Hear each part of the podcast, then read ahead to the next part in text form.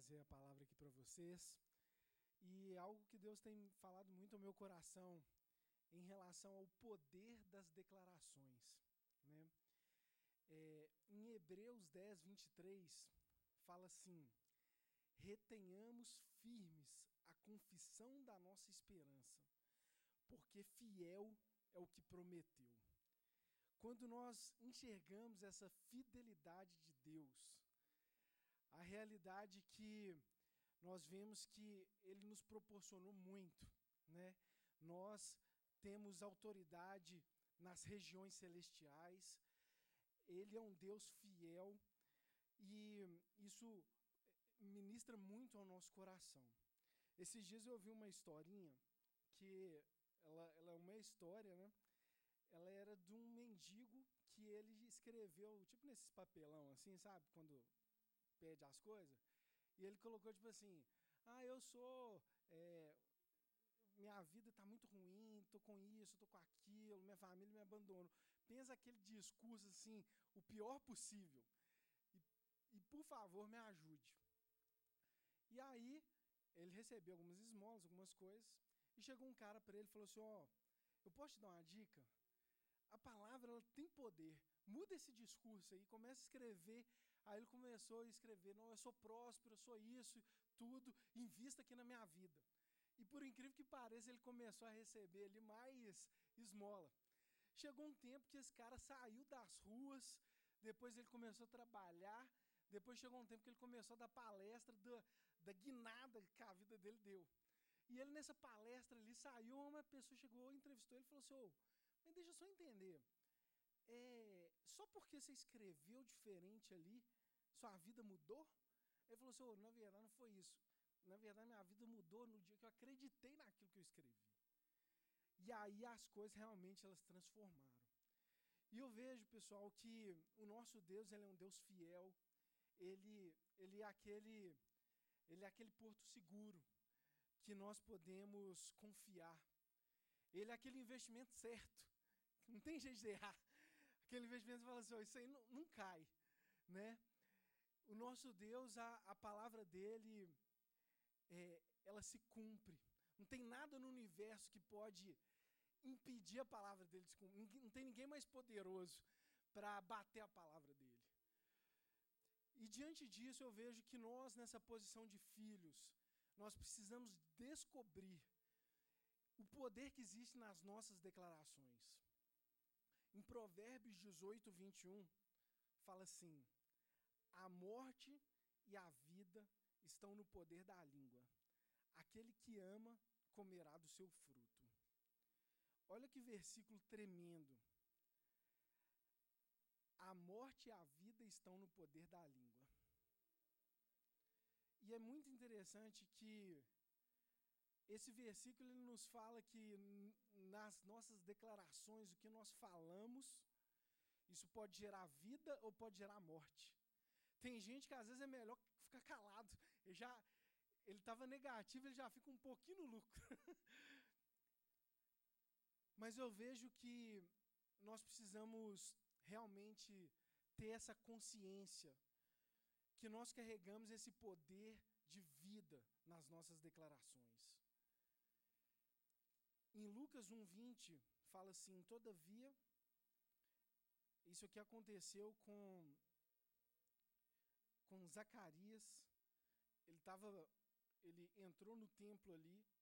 O anjo falou que ele ia ter um filho, que seria João Batista. E nesse contexto ali, ele estava ouvindo a Deus, Deus estava contando para ele coisas do futuro. E olha que, que o Senhor falou para ele: Todavia você ficará mudo e não poderá falar, até o dia em que essas coisas vierem a acontecer, porque você não acreditou nas minhas palavras, as quais no devido tempo se cumprirão. Gente, pensa bem.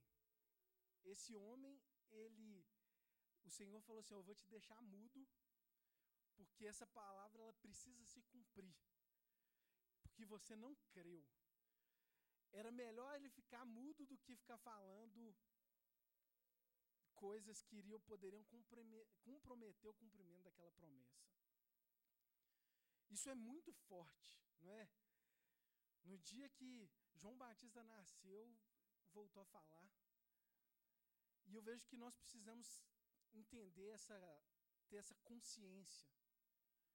Nos nossos dias hoje, eu trabalho em empresa, que, que, é o que manda hoje nos nossos dias? Um contrato. Você chega e fala assim, assinei o contrato com o um cliente. Lá, lá na empresa a gente tem um sininho. Comemora, uhul, fechamos.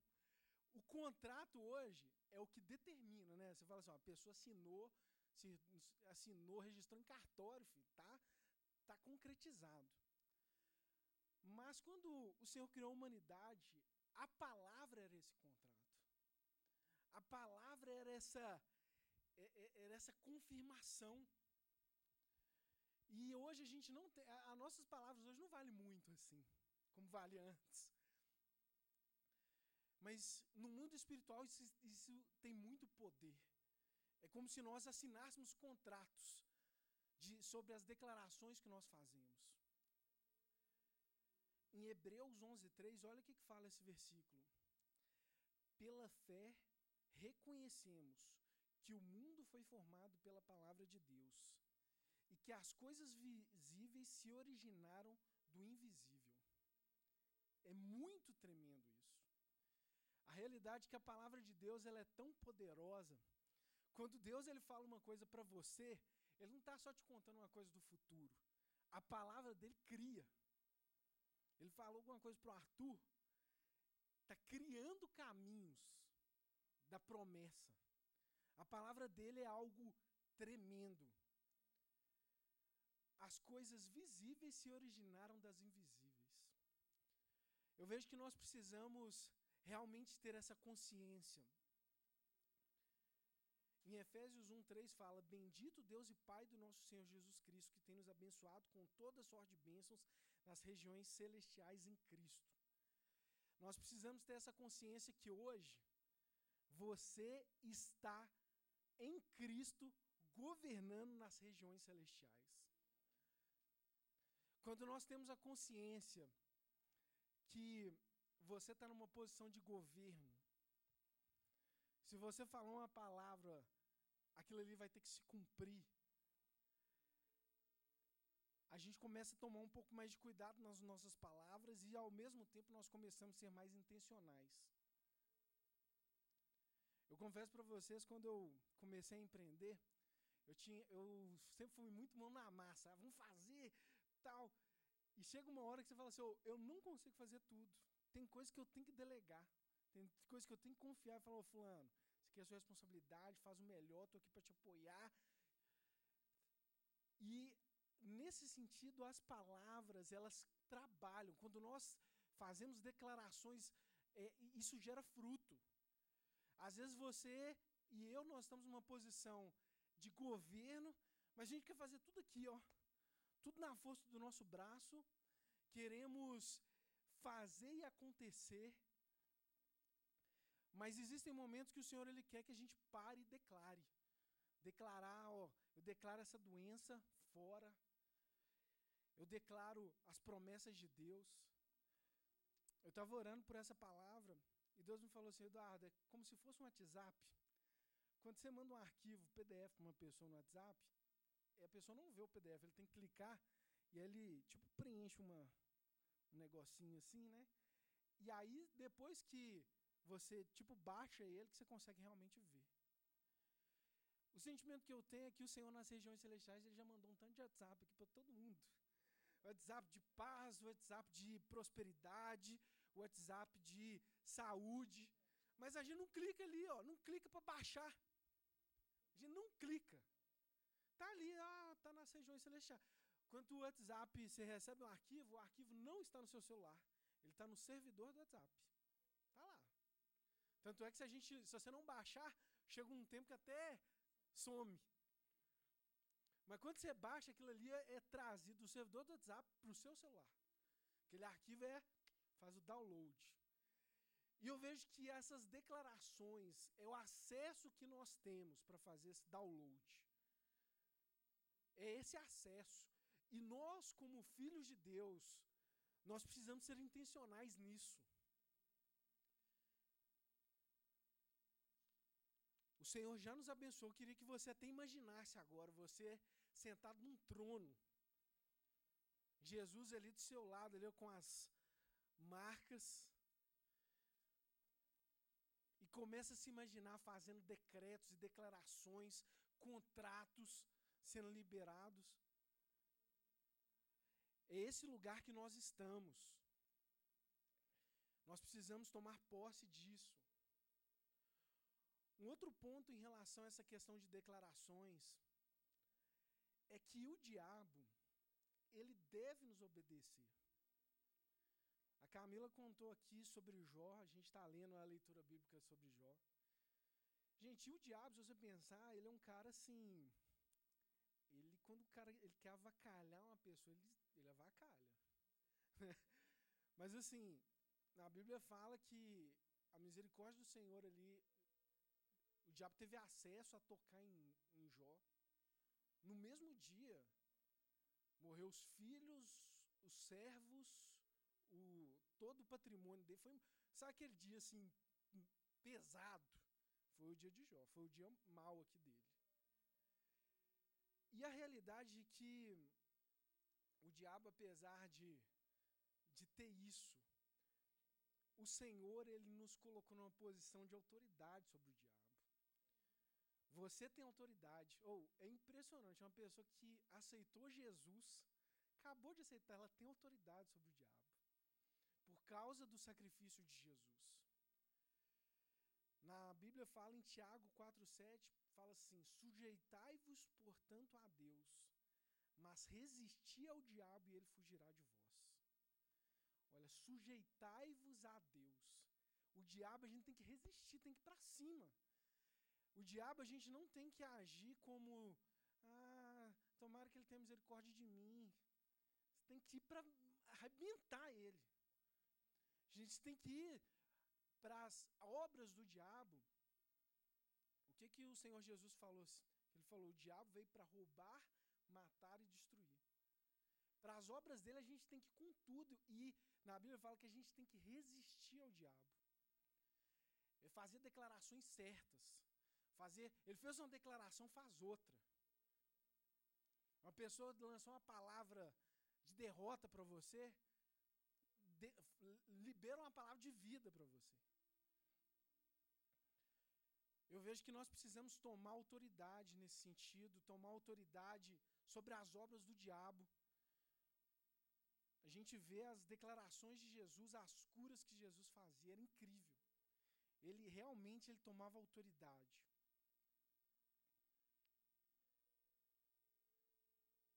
Essas declarações, elas não são ordens para Deus. Elas são ordens para o diabo. Elas são declarações no mundo espiritual. A gente vê aqui também não só essas declarações a nível do diabo, de ser sinistro, mas das coisas desse mundo.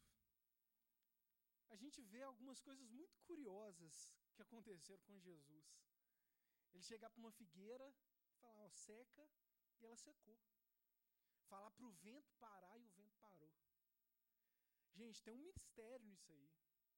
Deus, ele tem ele tem autoridade sobre essas coisas deste mundo.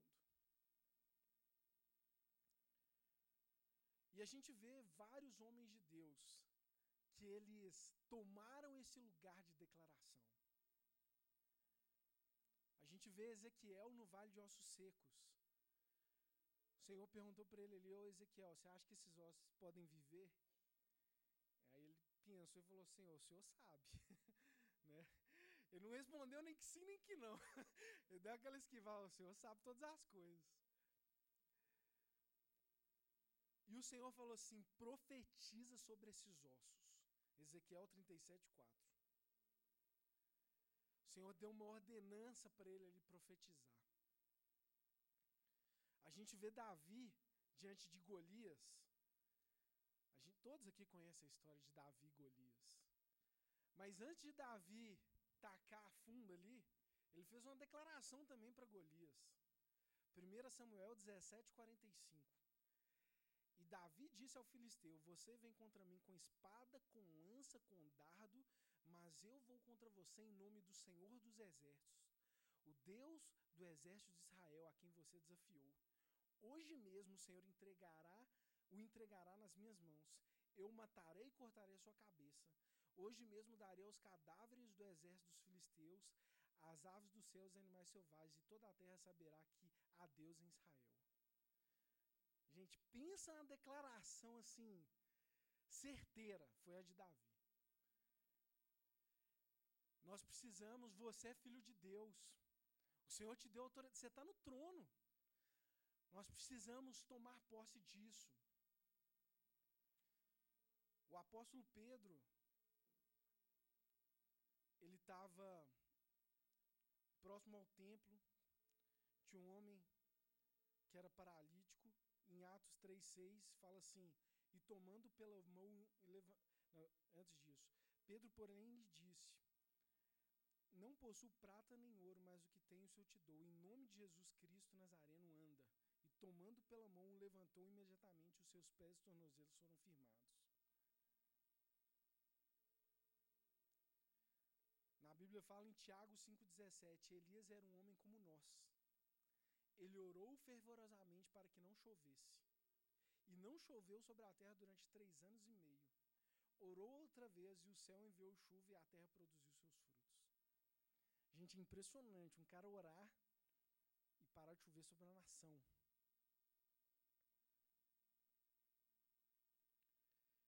A gente vê vários homens de Deus aqui, o apóstolo Paulo e muitos outros. Eu creio que o Senhor ele quer nos dar esse acesso. Ele quer que nós possamos ministrar na vida das pessoas. E esse versículo eu queria que até colocasse aí por gentileza, Efésios 4, 29. Ao mesmo tempo que essas declarações elas têm impacto nas coisas externas, em relação à questão do, do inimigo, que é o diabo, essas palavras elas têm impacto também nas nossas próprias vidas.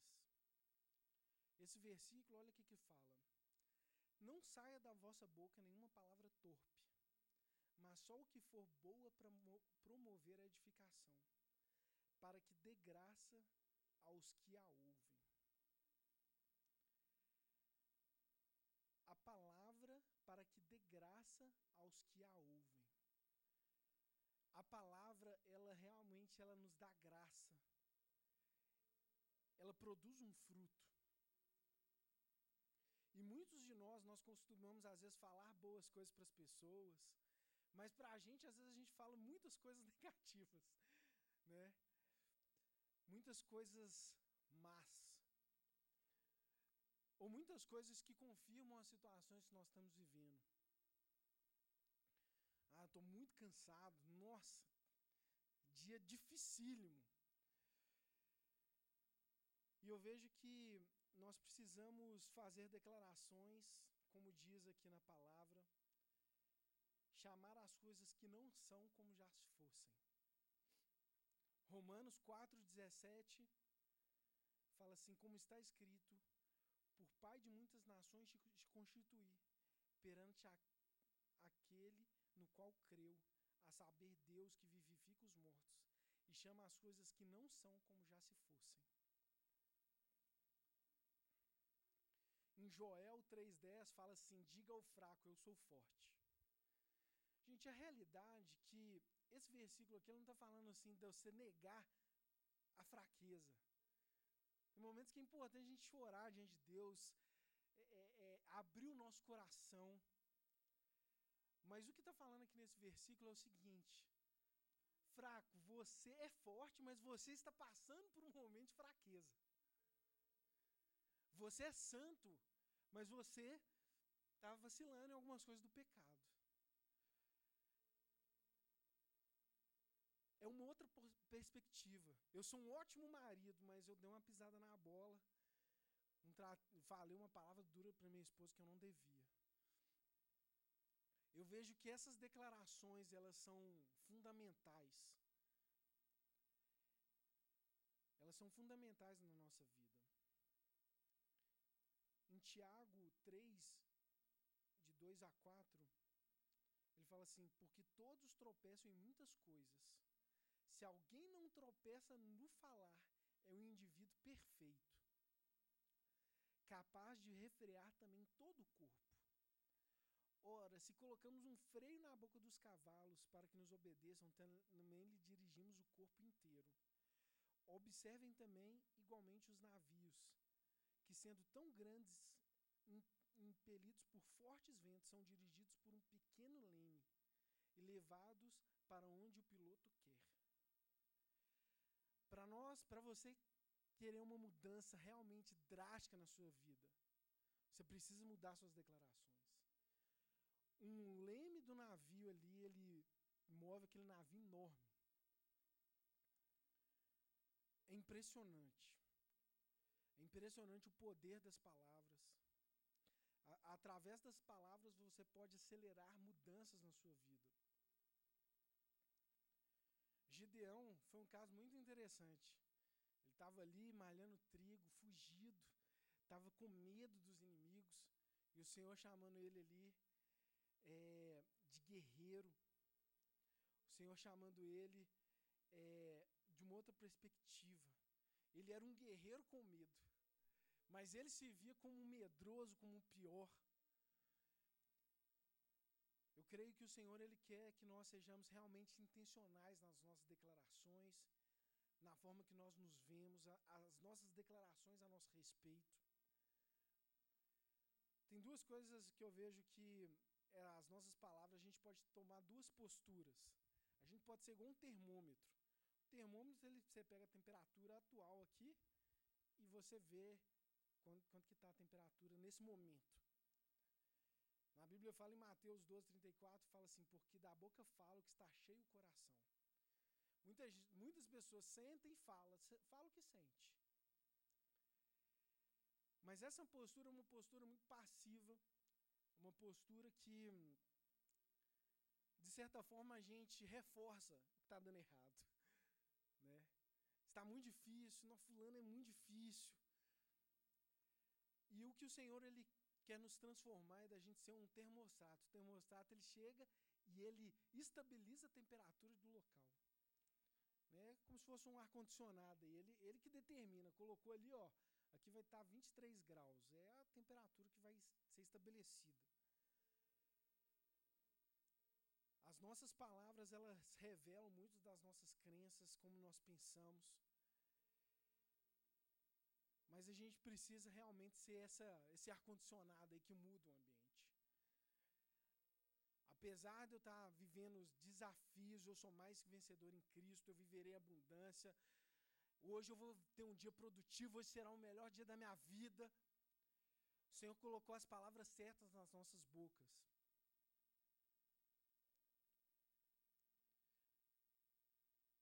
Quanto mais declaramos, mais vimos. Quanto mais declaramos derrota, é mais fácil a gente ver derrota.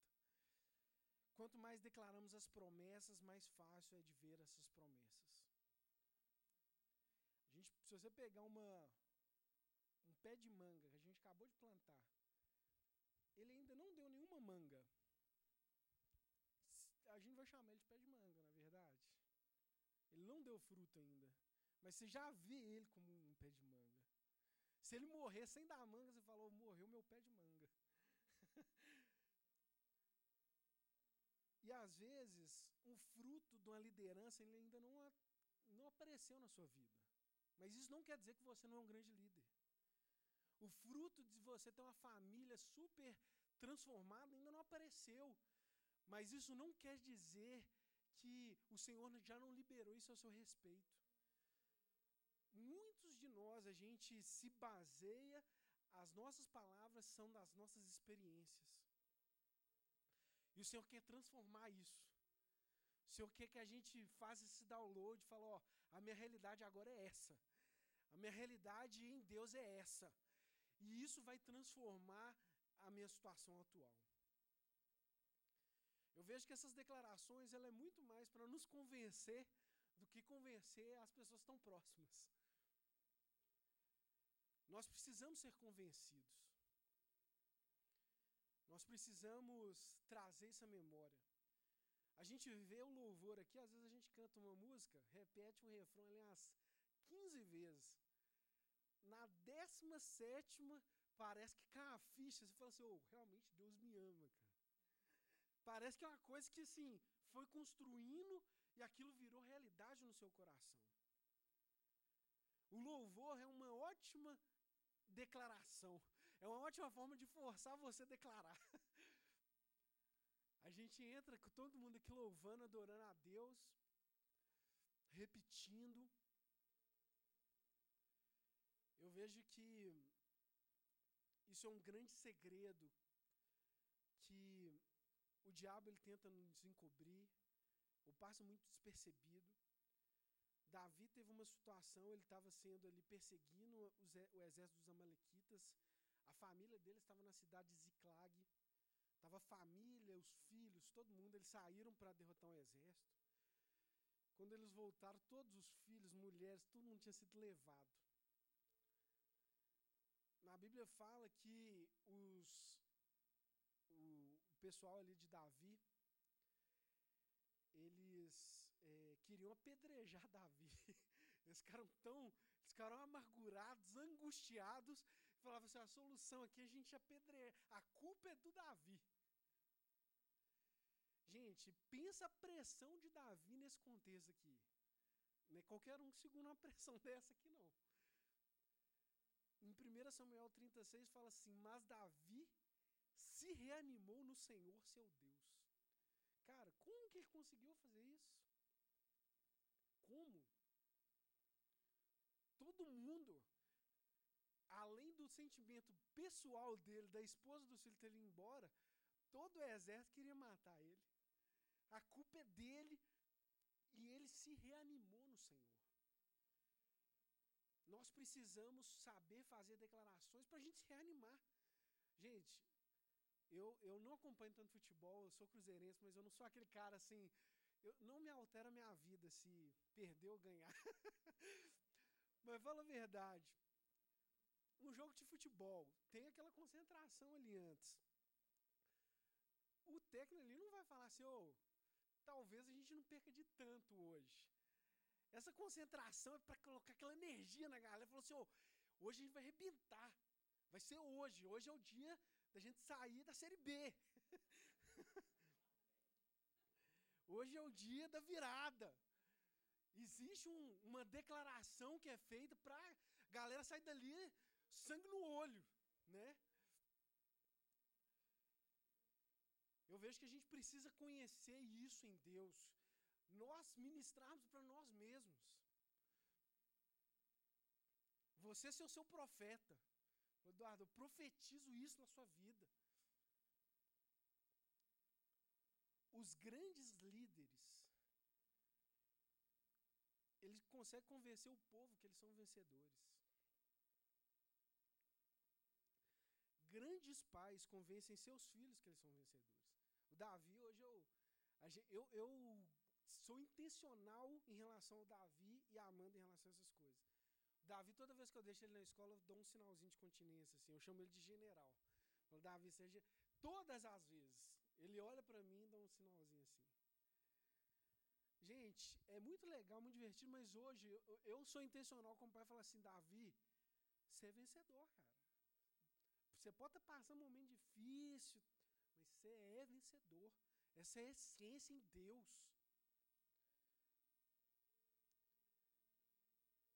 Nós precisamos quebrar essa cultura de perdedores. E eu te falo, pode ser que algumas declarações elas não vão ter essa ação imediata. A gente vê na vida de Daniel que ele orou e o anjo falou assim: ó, desde o dia que você começou a orar, a gente já estava trabalhando. Mas demorou um tempo as coisas chegarem. Mas vai chegar, amém? E mesmo essas declarações, elas fazem parte de um processo de, de o Senhor gerar valores em nós. Gerar um sistema de crenças baseado no reino, baseado na declaração do Senhor ao seu respeito. A gente tem duas opções. A gente pode chegar no início do dia, falando, hoje, dia pesado, cheio de coisa, reunião. Ó, esse, hoje eu vou estourar. Vou para essa reunião aqui, vou assinar contrato melhor possível. Declarar minhas orações por minha família estão funcionando, mesmo que eu não veja, mas elas estão funcionando. Ou nós podemos chegar no final do dia, tudo e ficar ali, nossa, foi difícil, estou cansado. São posturas muito parecidas no discurso ali de, da gente falar, mas tem efeitos opostos. Deus não chamou, não nos chamou para usar as palavras para descrevermos as nossas vidas.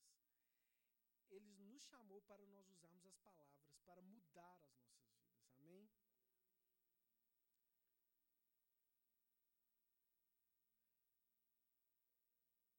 Gostaria de chamar a equipe de louvor, por gentileza. Estamos finalizando. Nossas palavras, elas podem ser recipientes da graça de Deus para as nossas vidas. Eu creio que hoje o Senhor ele quer te dar essa imagem de você nesse trono e fazendo declarações. Eu queria te chamar para colocar de pé, para vocês colocar de pé.